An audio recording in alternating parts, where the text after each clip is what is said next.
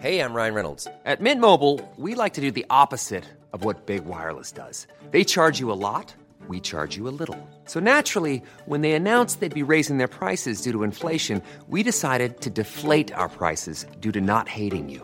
That's right. We're cutting the price of Mint Unlimited from $30 a month to just $15 a month. Give it a try at mintmobile.com slash switch. $45 upfront for three months plus taxes and fees. Promo rate for new customers for limited time. Unlimited more than 40 gigabytes per month. Slows. Full terms at mintmobile.com. Esto es República H. La información más importante de lo que pasa en el interior de la República. Con el punto de vista objetivo, claro y dinámico de Blanca Becerril.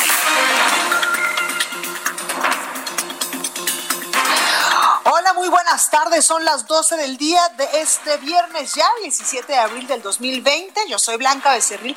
Esto es República H y yo lo invito, por supuesto, a que se quede conmigo porque en los próximos minutos le voy a dar toda la información más importante generada hasta el momento de lo que ha sucedido en las últimas horas en el territorio nacional, sobre todo con el tema del coronavirus, de esta pandemia que en estos momentos en el país ya ha cobrado la vida de 6 mil, no, de 486 personas, perdóneme.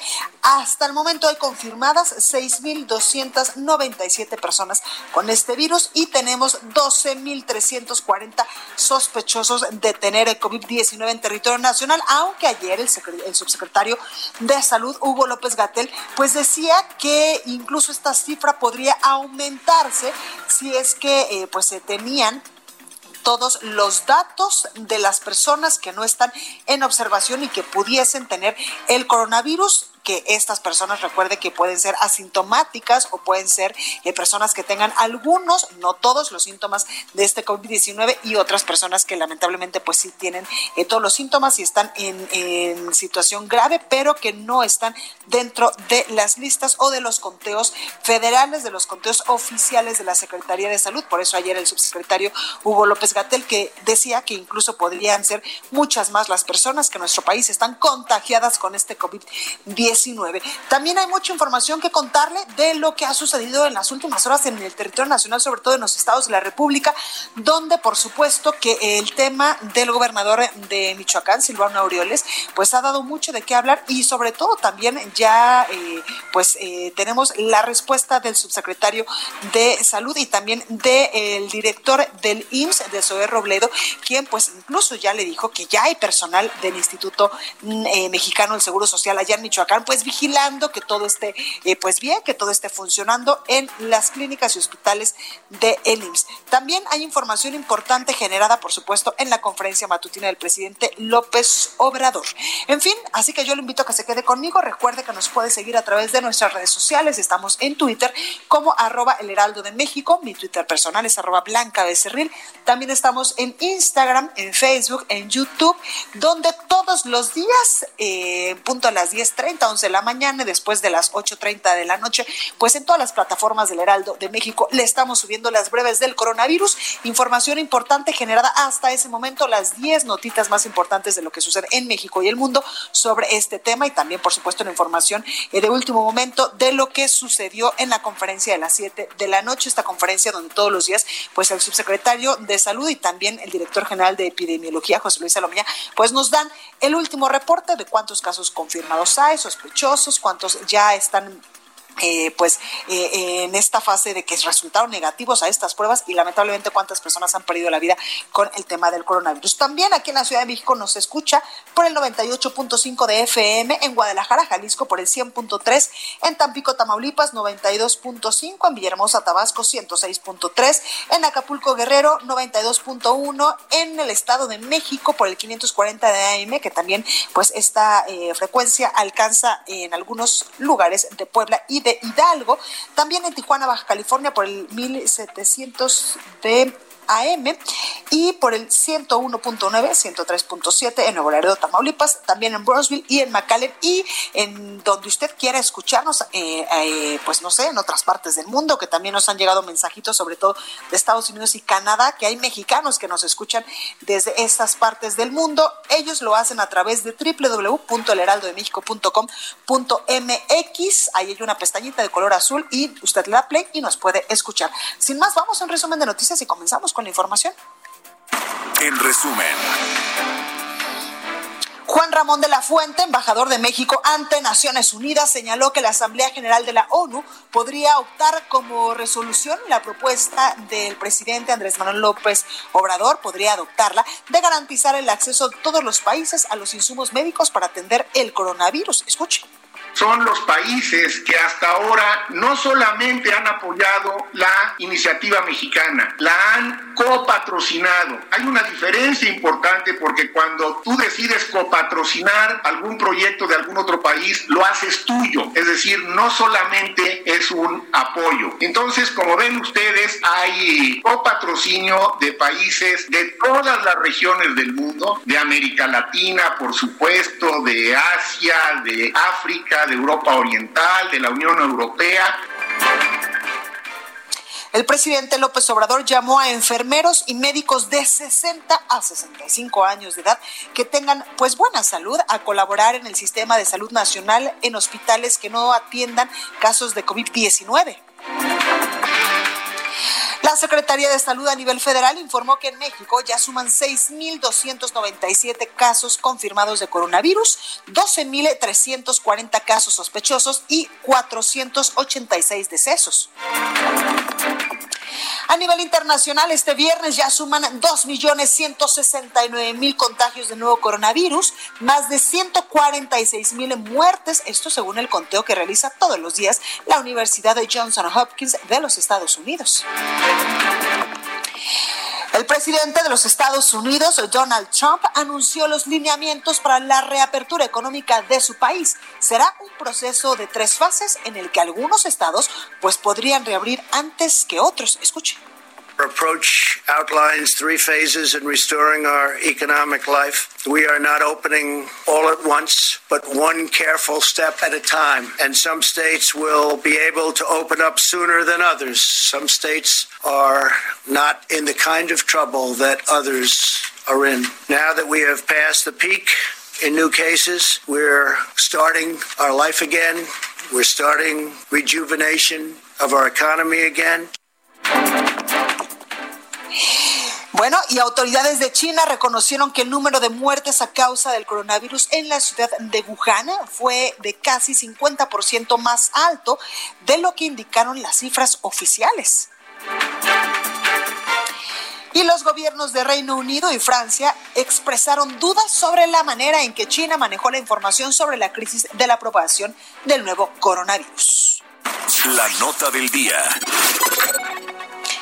Bueno, comenzamos con toda la información y en México el director general de epidemiología, José Luis Salomía, pues ayer en punto a las 7 de la noche informaba que ya suman 6.297 contagios confirmados de este coronavirus, 12.340 casos sospechosos y también ya hay 486 decesos. Escuchamos cómo lo decía.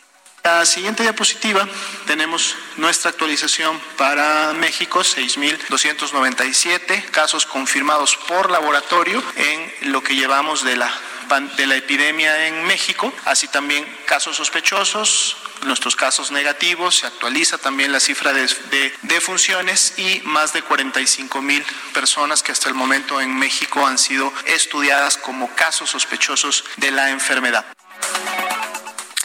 Sin embargo, el subsecretario de Prevención y Promoción de la Salud, Hugo López Gatel, pues explicaba que con base en el modelo Centinela, este modelo que han usado, pues para hacer proyecciones de más o menos cuántas personas podrían estar infectadas eh, a lo largo y ancho del territorio nacional, bueno, pues decía el subsecretario que se calcula que en el país podrían haber 49.654 casos no observados, con lo cual pues la cifra total de contagios podría elevarse a 55 5.951 casos. Escuche.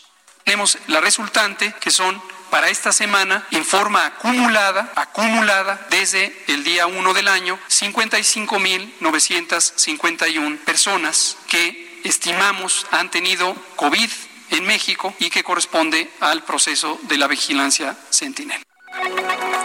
Bueno, ahí dice que son 55.951 personas que posiblemente pues podrían tener COVID en el territorio nacional y es que yo le he comentado eh, pues que hay algunas personas que posiblemente incluso tengamos este virus, este eh, coronavirus, pero que no presentemos síntomas, que seamos asintomáticos, sin embargo pues somos portadores de este virus. Otras personas pues incluso tuvieron algunos síntomas relacionados o que eh, pues darían positivo a este COVID-19, sin embargo pues a lo largo de estos eh, días, de estas semanas, incluso pues eh, ya presentaron estos síntomas como dolor de cabeza, tos, dolor de garganta o, dificultad para respirar, sobre todo la fiebre, que es uno de los síntomas más eh, pues característicos de este COVID-19 y que pues ya tuvieron estos síntomas una o dos semanitas y ahora pues están ya en perfectas condiciones, sin embargo pues ellos también serían o estuvieron como portadores de este COVID-19 y otros que lamentablemente pues sí están requiriendo atención médica, sí están en los hospitales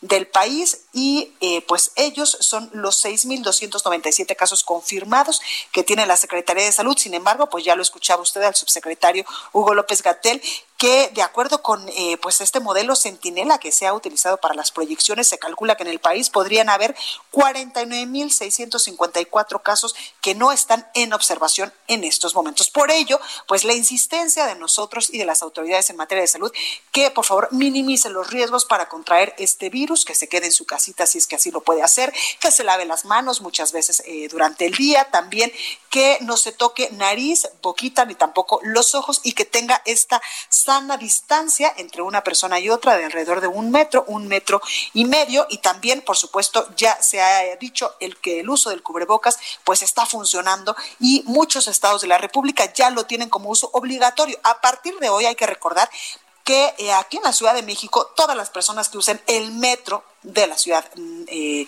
de México, de la capital del país, es obligatorio que usen este cubrebocas para evitar eh, pues los contagios masivos o la propagación de este virus. Hoy entra en vigor esa disposición que han dictado las autoridades en materia de salud y la jefa de gobierno de la Ciudad de México. Bueno, y esta mañana también desde Palacio Nacional se descartó el uso de la fuerza pública para evitar la movilidad de la población. El presidente de México, Andrés Manuel López Obrador, pues recordaba que no es necesario el uso de la fuerza debido a que la gente lo está haciendo de manera pues consciente y reconoció también la voluntad de la gente para quedarse en sus casas y tener esta sana distancia. Escuche. Bueno, eso se está terminando de definir, eh, se está trabajando, entiendo, y eh, en todos los casos es voluntario. Entre otras cosas, el proceso de México para enfrentar el coronavirus se ha sustentado en el llamado de participación ciudadana voluntaria. No ha habido utilización del uso de la fuerza, no ha habido toque de queda ni ninguna de esas medidas. Todo lo ha hecho la gente de manera voluntaria y hemos tenido así buena respuesta. Y es que también el subsecretario Hugo López Gatel, pues ayer decía que gracias a que muchas personas nos estamos quedando y trabajando desde casita, es que las cifras no han aumentado de manera eh, pues más rápida o de manera alarmante de los casos confirmados de COVID-19. Por ello, pues en algunos estados del país no era necesario en estos momentos activar ya la fase 3. Sin embargo, pues hay otros, otros municipios, otras ciudades del territorio nacional, como ayer yo se lo decía, eh, por ejemplo, el Valle de México, ciudades como Tijuana, Mexicali, Guadalajara, allá en Jalisco, Monterrey, Nuevo León, Puebla o el municipio de Benito Juárez, donde está Cancún, allá en Quintana Roo, que sí van a activarse la fase 3 porque esos son las ciudades o las regiones del país donde se tiene mayor cantidad de casos confirmados de COVID-19. Así que por favor, si usted se puede quedar en su casita, hágalo. Yo sé que en estos momentos, pues después ya casi de un mes de estar eh, pues con este distanciamiento social, llegan algunos momentos donde pues ya estamos intranquilos, ya estamos muy ansiosos, o literalmente ya queremos, ya añoramos regresar a nuestras actividades normales y a nuestras actividades cotidianas, pero en verdad en este momento es de vida o muerte que usted eh, pues se quede en su casita para evitar los contagios o la propagación de este virus que tiene en la alerta al mundo y por supuesto a nuestro país con estas cifras que nos ha dado la autoridad en materia de salud. Y también el subsecretario Hugo López Gatel pues aseguraba que personal de salud y no militar será el encargado de los filtros sanitarios en las zonas con más contagios de el coronavirus. Escuche. Se nos ha preguntado si esto implica que ya tendría que entrar la fuerza pública. Sistemáticamente hemos respondido no, no tenemos intención alguna de militarizar la respuesta de salud pública. ¿Por qué razón? Porque la consideramos por un lado innecesaria y por el otro lado inconveniente. Inconveniente porque esto perturbaría mucho la dinámica social que hasta ahorita ha sido muy favorable a esta respuesta. Por eso no hay que bajar la guardia en estos momentos. Y en la mañanera también participó por videoconferencia Juan Ramón de la Fuente, eh, quien es actualmente el embajador de México ante Naciones Unidas, y él señaló que este lunes se podrían adoptar como resolución de la Asamblea General de la ONU, pues la propuesta del presidente de México, Andrés Manuel López Obrador, la propuesta de México de que se garantice el acceso de todos los países a los insumos médicos para atender este coronavirus y no solamente pues a las naciones o los países que tienen mayor poder adquisitivo y que pueden pagarlo, como lo denunciaba el presidente López Obrador hace ya algunas semanas en esta videoconferencia. Usted recuerda que tenía con los países del G20, donde le pedía a Naciones Unidas que fueran equitativos y que también estos países eh, de vías de desarrollo, por ejemplo, pudiéramos tener pues acceso a estos medicamentos de manera equitativa, de manera igualitaria que otros países que tienen mayores niveles de desarrollo. Escuche le mandamos a los 193 países una nota en donde decimos claramente que el gobierno de México está proponiendo una resolución para la Asamblea General sustentada en la iniciativa que usted presentó durante la reunión virtual del G20. Urge a todos los Estados miembros para que inmediatamente prevengan la especulación y todas aquellas uh, disposiciones que escondan o que limiten el acceso a los productos necesarios para contender con esta pandemia. Si ya vimos que empezó a haber especulación con los cubrebocas, presidente, imagínese cuando salgan las vacunas. Exactamente, imagínense cuando salgan las vacunas y que pues no sea equitativa la venta de estos de estos insumos. También el presidente López Obrador hizo un llamado a, a, enfermeros y a médicos de entre 60 y 65 años que no tengan enfermedades crónicas, que estén pues en óptimas condiciones de salud a colaborar en el sistema de salud nacional, pero en hospitales que no atiendan casos de COVID-19 y es que pues en estos momentos recuerde que hay muchos hospitales que se están eh, pues que están reconvirtiéndose para atender solamente a pacientes con COVID-19. Sin embargo, pues evidentemente hay muchas otras enfermedades, muchos otros padecimientos, muchos otros pacientes que tienen otro tipo de padecimientos y que también necesitan pues eh, eh, pues la atención de médicos y enfermeras por eso el llamado del presidente López Obrador a que estas personas con mucha experiencia, que tengan muy buena salud, pues eh, puedan ayudar, puedan colaborar en hospitales eh, generales donde no se atiendan casos de COVID-19 y puedan atender otros padecimientos que eh, pues en estos momentos también están presentes en la población mexicana. Escuche.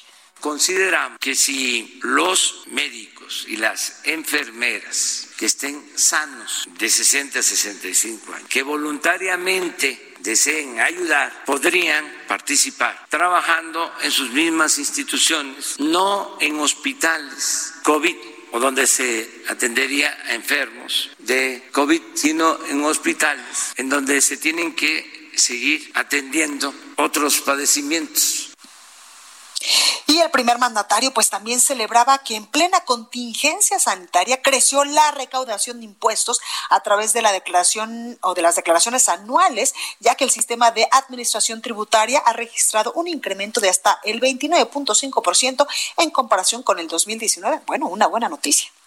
Número de declaraciones anuales de personas físicas del primero al 15 de abril.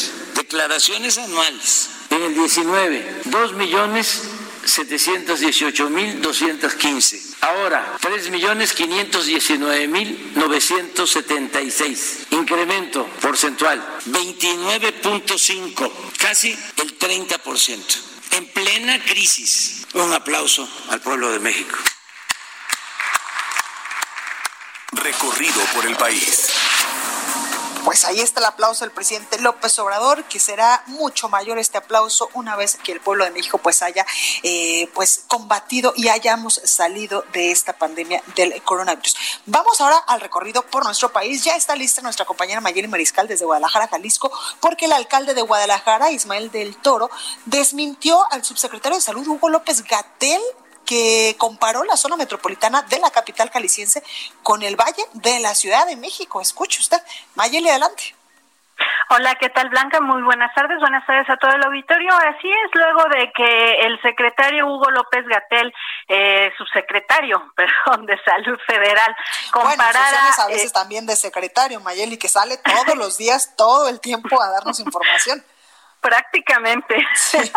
y pues bueno, luego de que él hiciera esta comparativa en materia de movilidad, sobre todo de las capitales de las entidades federativas, al referirse a la Ciudad de México, en donde dijo que ahí sí se están tomando las medidas adecuadas, no como en otros lugares en las cuales incluye a Guadalajara, pues Ismael del Toro Castro, el presidente municipal, a través de un video que subió a sus redes sociales, pues eh, reviró estos datos y comentó que, bueno, sí hemos sido eh, pues bastante responsables los zapatillos en Guadalajara y que no es posible comparar tampoco eh, una metrópoli con la otra debido también a la densidad de población. Además, le pidió, eh, dice que están en total disposición de trabajar en materia de salud y de acatar lo que diga la federación siempre y cuando no se politice el tema. Y le pidió también esto, que dejara eh, pues de denostar, digamos, las acciones que realizan las entidades federativas en donde los esfuerzos eh, y cuando menos el de Guadalajara ha sido constante y se ha estado insistiendo para que la población sí se mantenga en sus casas. Además, eh, dice que la Ciudad de México lo ha hecho también, que es la entidad con mayor número de casos confirmados de coronavirus. Obviamente esto eh, pues lo dice con cierto sarcasmo y eh, pues este es el video que se está posteando a través de sus redes sociales del presidente municipal de Guadalajara, Blanca.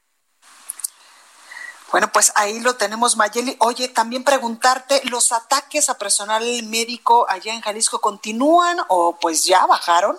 E incluso el presidente López Obrador pues ya llamó a toda la población a que los respetemos, por favor. Pues mira, él llamó a que los respetemos, sin embargo, lamentablemente tengo que comentarte que no, al menos en la zona metropolitana, no han disminuido. Se cuentan ya, al menos a través de eh, lo que hemos podido recabar varios medios de comunicación, nueve casos en donde lamentablemente sí han eh, sufrido de agresiones. El más reciente, eh, un enfermero de nombre Ismael, se trasladaba en la ruta 178 del transporte público precisamente a su lugar de trabajo.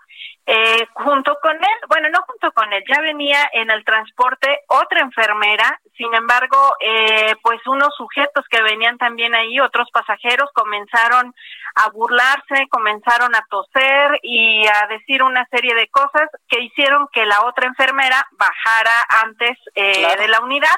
Y eh, lamentablemente pues uno de los hombres eh, traía un café caliente el cual le arroja a este enfermero y le grita nos vas a pegar el coronavirus entonces, pues bueno, este es uno de los lamentables casos que, que hemos podido recabar los medios de comunicación. Comentarte también que ya hay dos denuncias eh, el día de ayer se, se confirmaban estas dos denuncias. No tenemos más datos también eh, por resguardo de las víctimas.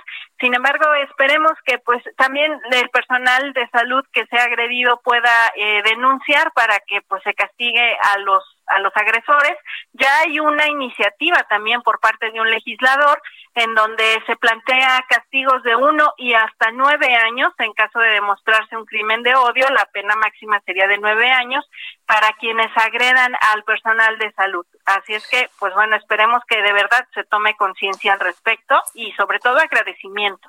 Totalmente, Mayeli, porque lo hemos dicho, ellos son en estos momentos las personas que incluso están arriesgando su propia vida para salvar la vida de otros. Así es, Blanca. Pues ahí lo tenemos, Mayeli. Gracias, cuídate mucho. Claro que sí, igualmente. Hasta luego, buen día. Bueno, ahí tenemos a nuestra compañera Mayeli Mariscal y vamos ahora con nuestro compañero Fernando Paniagua hasta Querétaro, porque allá no usará batas enviadas, no usarán batas enviadas por el gobierno federal. Y es que usted acuérdese que pues varios gobernadores del Partido Acción Nacional denunciaron que las batas o los insumos que les mandó el gobierno federal pues no funcionaban. Fernando, ¿cómo estás? Adelante.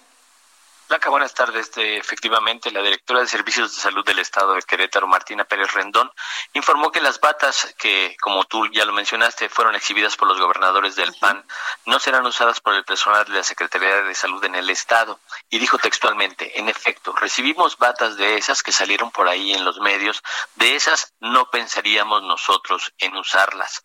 Pérez Rendón dijo, sin embargo, que en el caso de Querétaro se, no se ha tomado todavía la determinación de si se regresan las batas o todo el material y se va a determinar la calidad del resto de los productos, en particular de las mascarillas N95 que también fueron enviadas, buscarán verificar que cumplan con las certificaciones internacionales y eventualmente tomar una decisión. Todo parece indicar, Blanca, que eh, las autoridades de Querétaro no devolverán el material y lo podrían utilizar en otras en otras áreas para dedicar las que sí sirven, las que ya adquirió el gobierno del estado para aquellas eh, personas, eh, personal médico que está en eh, el combate directo a esta enfermedad del coronavirus.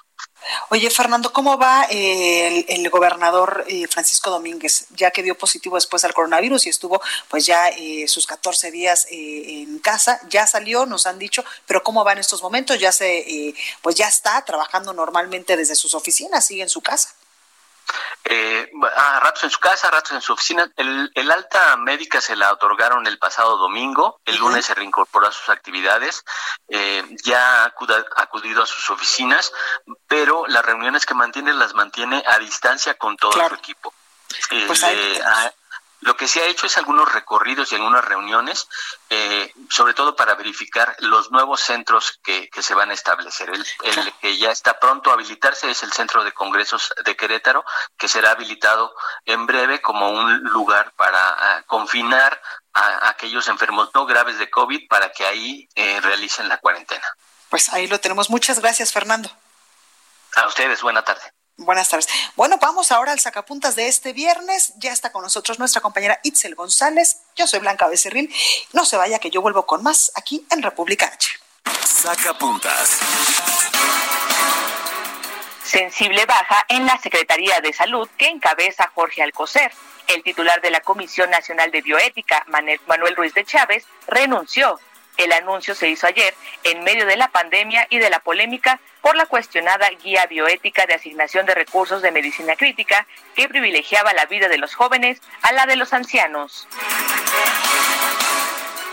Nos adelantan que la sesión de lunes en el Senado será de pisa y corre, de mero trámite para aprobarle al presidente López Obrador la ley de amnistía que quiere. Nos dicen que aún si la oposición decide no asistir, Morena, que lidera Ricardo Monreal, y sus bancadas afines cuentan con los votos que se necesitan.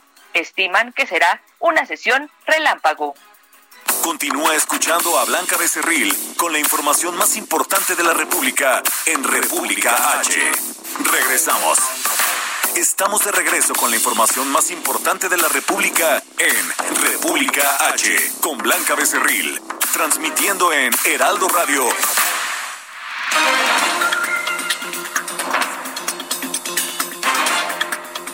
Amigos del Heraldo Radio, qué gusto que estén con nosotros acompañándonos en este su programa y también para darles a conocer una super noticia que les va a beneficiar para cubrirse la cara, para protegernos todos, todos los que estemos escuchando en este momento esta emisión. ¿Por qué? Porque es importante estar con nuestro lavado de manos y también con el gel, etcétera, etcétera. ¿De qué se trata Adri Rivera Melo para, para poder ayudar a cubrirnos nuestro rostro? Y ahora sí que el que tosa y el que hable, que no nos salpique. Así es, Moni, me da mucho gusto saludarte a ti y a todos los radioescuchas. Les traigo una máscara especial de polietileno que se llama máscara hospitalar. Es utilizada en hospitales de todo el mundo frente al combate contra el coronavirus y esta máscara hospitalar fue la que más se utilizó en Wuhan, China durante la pandemia. Es similar a la que utilizan los soldadores para trabajar porque te protege mucho más tu cara y así evita que te lleves las manos y te toques nariz boca ojos. Wow. Y bueno, pues es mucho más higiénica porque también tiene, tiene la ventaja de que la puedes lavar con agua y con jabón. La máscara hospitalar va a detener las gotículas de saliva que expulsamos cuando tosemos o cuando estornudamos, Monique. Claro, importante. Y bueno, pues este diseño que, que tenemos de máscara hospitalar te permite seguir utilizando la mascarilla habitual para tener aún más protección. Ok, perfecto. La promoción.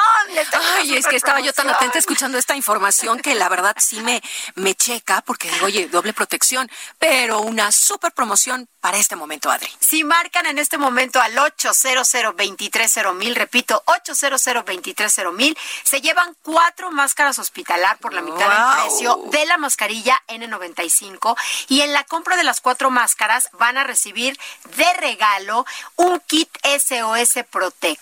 ¿Qué contiene este kit? Un gel bactericida para nuestras manos y un rolón antimicrobiano especial para proteger nuestras vías respiratorias. No, hombre, estamos cubiertos ya de todo y quedarnos en casa también, eso Por ayuda, ¿verdad? Esto se los enviamos a la comodidad de Ay, su hogar. eso es buenísimo. Quédense en casa, no salgan. Si no, tienen a qué salir, no, no. salgan. Claro, 800 23 mil. Perfecto, en este momento marcamos. ¿Hay tiempo límite, Adri? No, no, no, hay que marcar, hay, que, que marcar, marcar, ya en este momento. Repito la promoción, son cuatro máscaras hospitalar y estarán recibiendo el kit SOS Protect con gel bactericida y con un rolón antimicrobiano. Perfecto, muy bien, muchas gracias y a marcar en este momento y protegernos. Continuamos.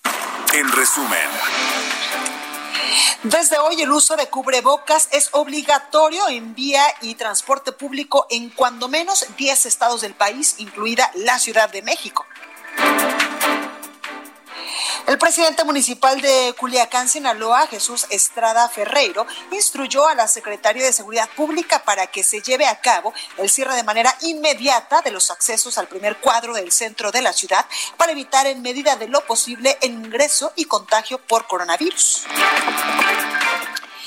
El Centro de Derechos Humanos de la Montaña, Tlachinoyan, dio a conocer que por lo menos 14 personas, tres de ellos mujeres originarias de municipios de la región de la Montaña Alta en Guerrero, murieron por el COVID-19 en Nueva York, Estado de México, eh, Estados Unidos, perdóneme.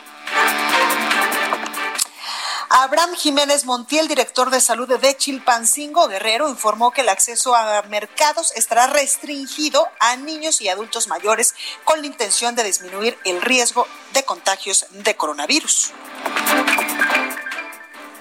La Secretaría de Seguridad y el Poder Judicial del Estado de México, ahora sí, liberó a 59 internos de sus centros penitenciarios debido a su vulnerabilidad de contraer el COVID-19. Y este jueves autoridades de Veracruz informaron que fue asesinado Román Moreno Méndez, hijo del exregidor de Huatusco, Adrián Moreno Villafuerte. el análisis. Bueno, y continuamos con toda la información. Me da mucho gusto saludar, como todos los viernes, a Anilú Ingram, diputada federal por Veracruz y vicecoordinadora del grupo parlamentario del PRI en la Cámara de Diputados. Anilú, ¿cómo estás? Querida Blanca, muy bien, muy contenta, muchas gracias. Siempre es un gusto compartir contigo este espacio que me emociona cada viernes.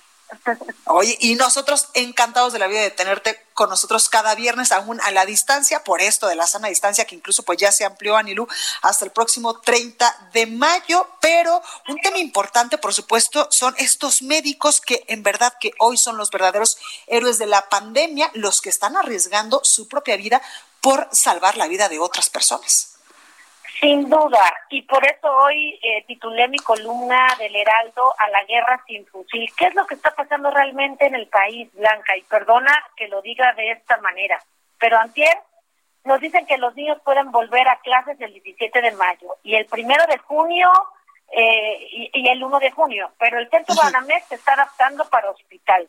Números maquillados con un método centinela que eh, pienso yo que ni el que lo explica le entiende. Compran unos respiradores que dicen les llegan en agosto y que la empresa dice ahora que ellos no han firmado un contrato. Somos de los países con menos recursos para el COVID. Cuando me queda claro que los hay y cuando han comprado un estadio de béisbol y los proyectos del presidente siguen desarrollándose. Ahora se entiende entonces por qué el 9% de los infectados es personal médico y de salud. Por eso titulé a la guerra sin fusil mi columna el día de hoy en el Heraldo, ya que quienes están al frente de esta lucha nos han dejado solos, sin equipamiento, y ellos están ahí bragados, cumpliendo su juramento y poniendo en riesgo su vida y la de sus familias en esta crisis. Para mí, muy admirable, en verdad, el trabajo que están haciendo y como si no fuera suficiente, han sido objeto de cantidad de agresiones. Les avientan agua, cloro, los bajan del transporte, les avientan café. Insisto, ¿qué está pasando en el país? Si somos solidarios siempre y sobre todo en la crisis, sale lo mejor de nosotros. ¿Por qué agredir a los que tienen en sus manos nuestras vidas? Entiendo yo, o así, así, así lo siento, es como pegarse un balazo en el pie. Es por eso, Blanca, que en el grupo parlamentario del PRI en la Cámara de Diputados el pasado lunes impulsamos un punto de acuerdo y no solo reconocemos su dedicación, sino que también exhortamos al gobierno de México para que garantice la disposición, distribución de acceso, acceso efectivo al material de protección de equipos médicos sanitarios para atender a los enfermos de coronavirus. Todo el material que necesitan ellos para resguardarse, para blindar su salud y la de sus familias, porque ellos saliendo del hospital van a ver a sus familias. Después, otro punto en este en este exhorto que hicimos, que se que se garanticen sus derechos humanos y que además se incremente su sueldo en un 30% durante esta contingencia. Creo que es lo mínimo que les debemos, apoyémoslos, eh, cualquier gesto, detalle o donación hacia ellos les hará menos difícil esta guerra y así pasará todo más rápido para regresar a la normalidad. De todas las interrogantes que expuse al principio, será objeto pues, de una charla bastante extensa, Blanca, porque pareciera un cúmulo de mentiras que augura una de las etapas más difíciles de México. Y espero en verdad que el día de mañana me digan, Anilú, estuviste equivocada en tu punto de vista. Pero sí creo que tenemos que respetar, que tenemos que, que darles todo el apoyo, toda la admiración y si está en nuestras posibilidades, donar para equipamiento médico para todos ellos, que son los verdaderos héroes, a mi humilde punto de vista, en esta Totalmente, totalmente, Anilú, y también en incrementar sus sueldos, ya lo decía eh, ayer cuando entrevistábamos al gobernador de Michoacán, Silvano Aureoles, que era el único gobernador a nivel nacional que ya había decretado hasta eh, bueno, un aumento de hasta el 60% del sueldo a médicos y enfermeras que están en estos momentos pues partiéndose el alma eh, tratando de salvar la vida de las personas que tienen COVID-19 y también nos lo decía eh, el gobernador, como otros tantos gobernadores que hemos eh, podido entrevistar aquí en República H para ustedes, que es indispensable que el gobierno federal en estos momentos tenga como prioritario el combate y la atención, las estrategias incluso eh, pues financieras para los diferentes estados del país para atender la crisis, la pandemia del coronavirus, que ya después podemos pues continuar con estos proyectos prioritarios o estas mega obras del gobierno del presidente López Obrador. Por supuesto, por eso a mí hoy me, me llama tanto la atención esta falta de empatía, falta de sensibilidad, y por un lado dice que no, eh, que, vaya, eh, eh, incluso en algunos estados, estaba yo leyendo ayer Guantier, que quieren que los médicos y el personal de salud donen parte de su sueldo para esta crisis, pero entonces, si hay para gastar en un estadio de béisbol, o sea, no, no lo entiendo, esa congruencia, le falta congruencia. Oye, Anilu, incluso ahorita que dices eso, eh, pues en Guadalajara ha trascendido que hay médicos que están comprando su propio material para trabajar, es decir, cubrebocas o estas batas, los guantes, para eh, pues minimizar también su riesgo personal de contraer este virus.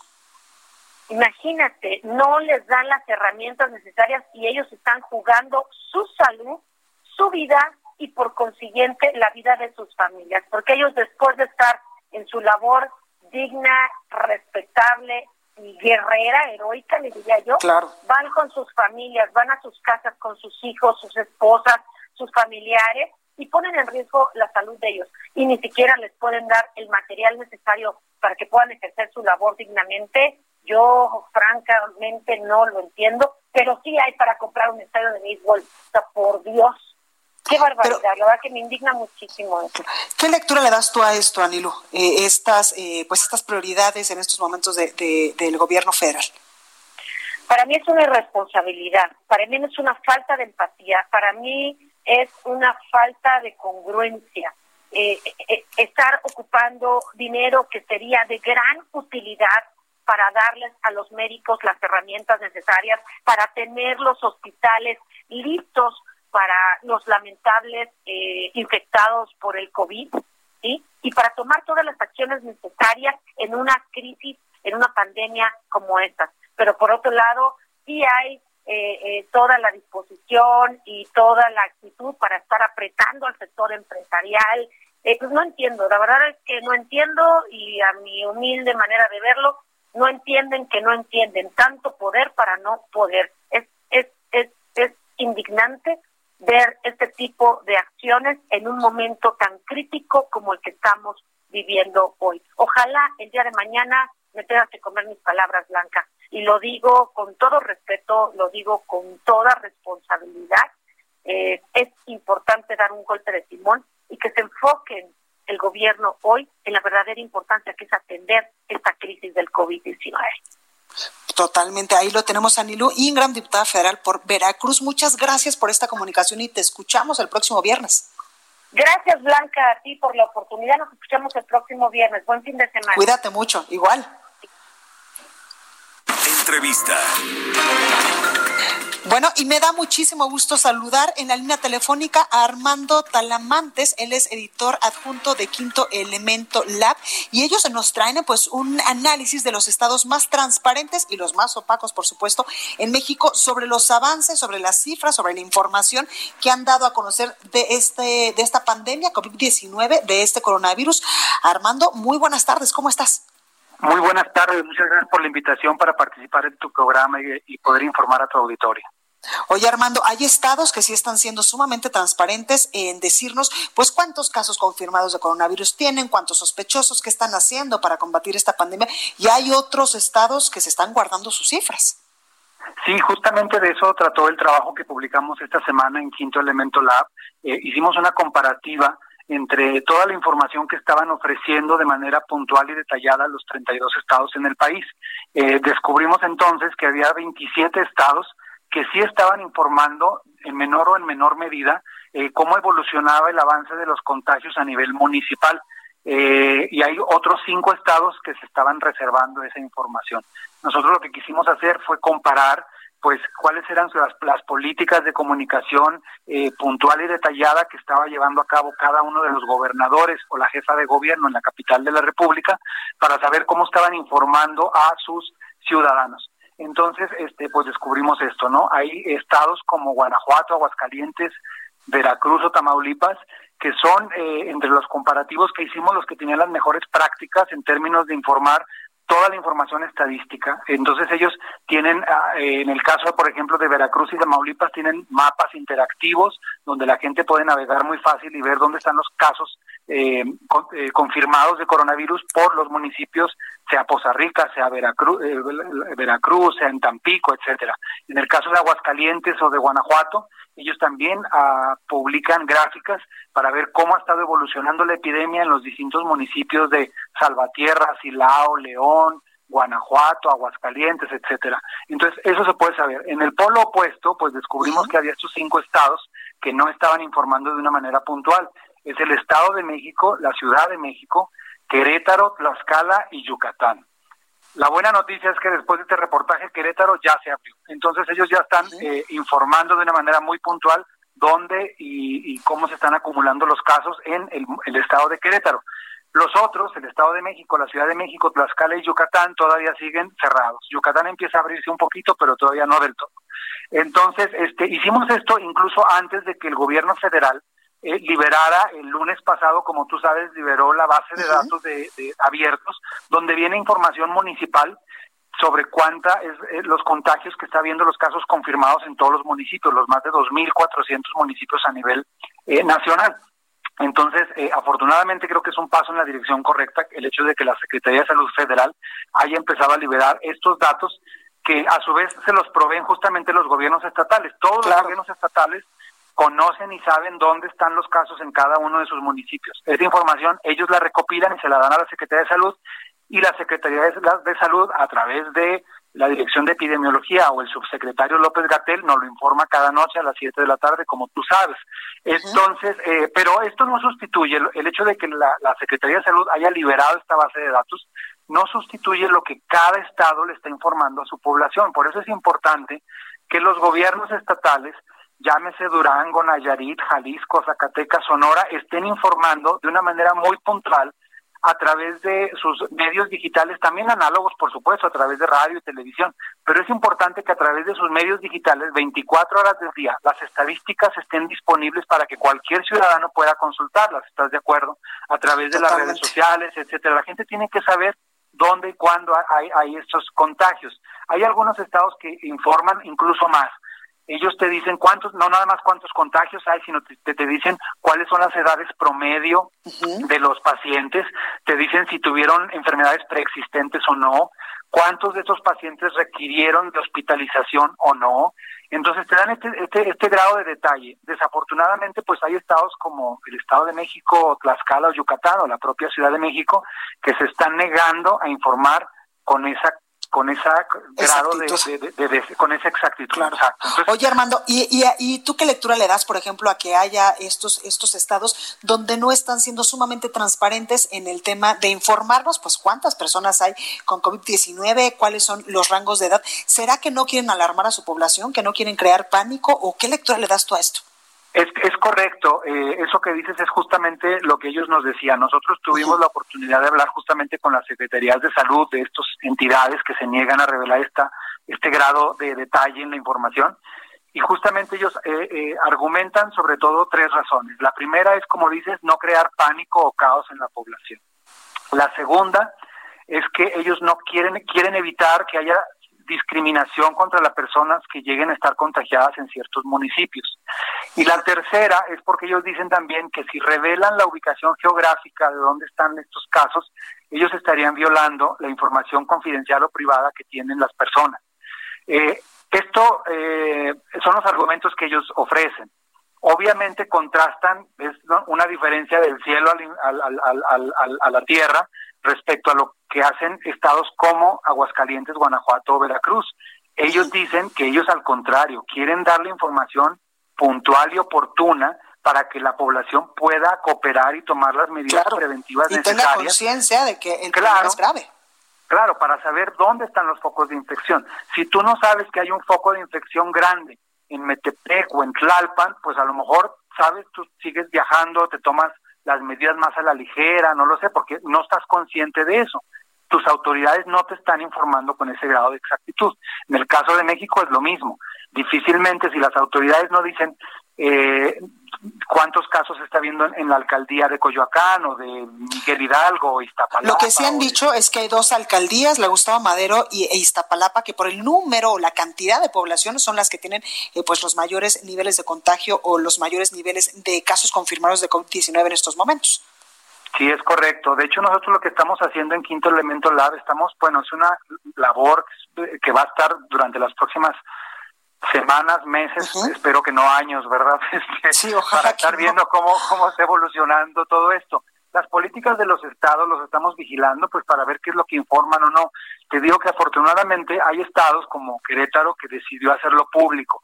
La semana pasada, el martes, Morelos también pertenecía al grupo de estados que se negaban a revelar la información y Morelos ya empezó a dar la, la, la información. Ahora conocemos cuántos casos hay en, por ejemplo, Cuernavaca o en Yautepec.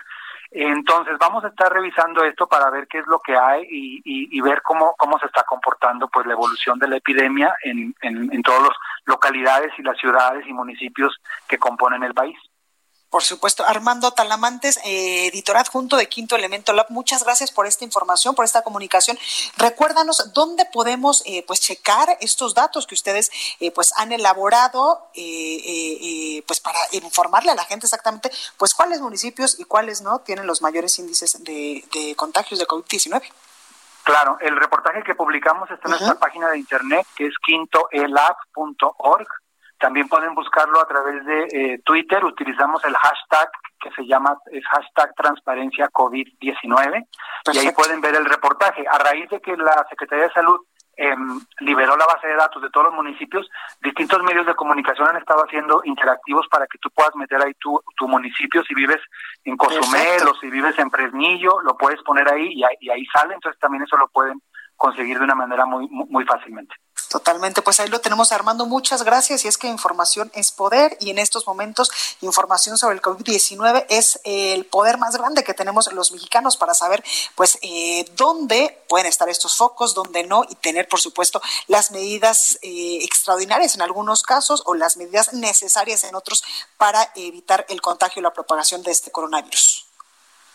Muchísimas gracias, buenas tardes. Gracias, buenas tardes. Bueno, pues ahí lo tenemos. Vamos ahora hasta el Estado de México porque una mujer con síntomas de COVID-19 esperó más de cuatro horas una ambulancia en Tecamachalco. Leti Ríos nos tiene la información. Leti, adelante. Hola, ¿qué tal, Blanca? Efectivamente, este jueves una mujer de mediana edad que presentaba síntomas similares a los del COVID-19 permaneció más de cuatro horas en la banqueta de una calle de Tecamachalco en el municipio de Naucalpan, casi en los límites con Huizquilucan, sin recibir auxilio, esperando a una ambulancia para ser atendida. En un video difundido en redes sociales, tomado por una joven que se acercó a auxiliarla, se observa a la mujer sentada en el piso con tos severa y dificultad para respirar, mientras que a un lado hay una patrulla de tránsito municipal y dos elementos de la policía. La mujer estuvo esperando eh, desde el mediodía a una ambulancia hasta después de las cuatro y media de la tarde, que fue trasladada por una unidad de la Cruz Roja de Huizquilucan a la clínica 194 del IMSS en Naucalpan. Una hora antes ya había llegado personal del Instituto Municipal de Salud de Naucalpan, quienes la atendieron mientras llegaba la ambulancia y durante un rato estuvo en una vivienda que al parecer eh, pues estaba bajo su cuidado hasta que llegaron eh, pues esta unidad de la Cruz Roja de Huizquilucan. Los hechos ocurrieron en la esquina de Fuentes y Avenida de los Bosques. Eh, en el video se escucha a la mujer que que se acercó a auxiliarla, que decía, estoy en la calle de Tecamachalco, me paré a ayudar a una señora porque no deja de toser, no puede respirar, ella usa el transporte público, vive sola y no puede respirar. Quédense en casa, esta es una realidad que está afectando a todos.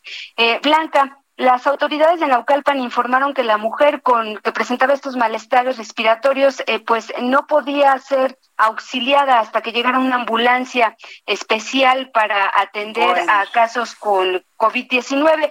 Y bueno, por último te comento que nos comunicamos al IMSS de Naucalpan, eh, pero lamentablemente pues no nos dieron información sobre la situación de esta paciente que fue internada el día de ayer. Qué lamentable, Leti, esto que nos comentas. Sí, eh, lamentablemente, eh, pues mucho tiempo para atender a una persona en esta situación. Eh, al parecer ya se, ayer vimos que se, se cercó, se cerró esta zona. al parecer también ya se hicieron algunos trabajos de limpieza ahí, de sanitización. No, pues bueno, ahí lo tenemos. Leti Ríos, muchísimas gracias y cuídate mucho. Gracias, Blanca. Gracias. Esperar cuatro horas a una ambulancia específica para levantar, para atender a esta persona con síntomas de COVID-19, pues ahí el llamado a las autoridades. Bueno, yo soy Blanca Becerril, esto fue República H, yo lo espero el día lunes en punto de las 12 con más información, por favor, en verdad, de todo corazón. La sana distancia, lávese sus manitas, quédese en casita y por favor, en verdad, cuídese, cuídese mucho. Lo dejo con la nota amable de este viernes y también sea positivo. Vamos con la nota amable ya que ante la emergencia sanitaria generada por el coronavirus, muchos mexicanos han alzado la mano para aportar su granito de arena para que el país salga adelante. Uno de ellos es el niño oaxaqueño Jorge Martínez. El menor de apenas 12 años utilizó su gran creatividad y todos sus ahorros para poner en marcha un proyecto para crear mascarillas a fin de ayudar al personal médico del estado que se encuentra atendiendo los casos de COVID-19. Jorge se encargó del diseño desde cero, el cual hizo realidad gracias a una impresora 3D.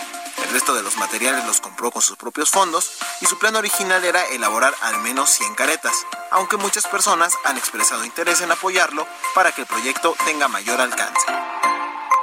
Esto fue República H, la información más importante de lo que pasa en el interior de la República, con el punto de vista objetivo, claro y dinámico de Blanca Becerril. Continúa escuchando Heraldo Radio, donde la H suena y ahora también se escucha. Una estación de Heraldo Media Group.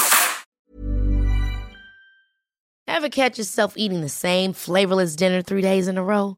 Dreaming of something better? Well, HelloFresh is your guilt-free dream come true, baby. It's me, Kiki Palmer. Let's wake up those taste buds with hot, juicy pecan-crusted chicken or garlic butter shrimp scampi. Mm. Hello Fresh. Stop dreaming of all the delicious possibilities and dig in at HelloFresh.com. Let's get this dinner party started.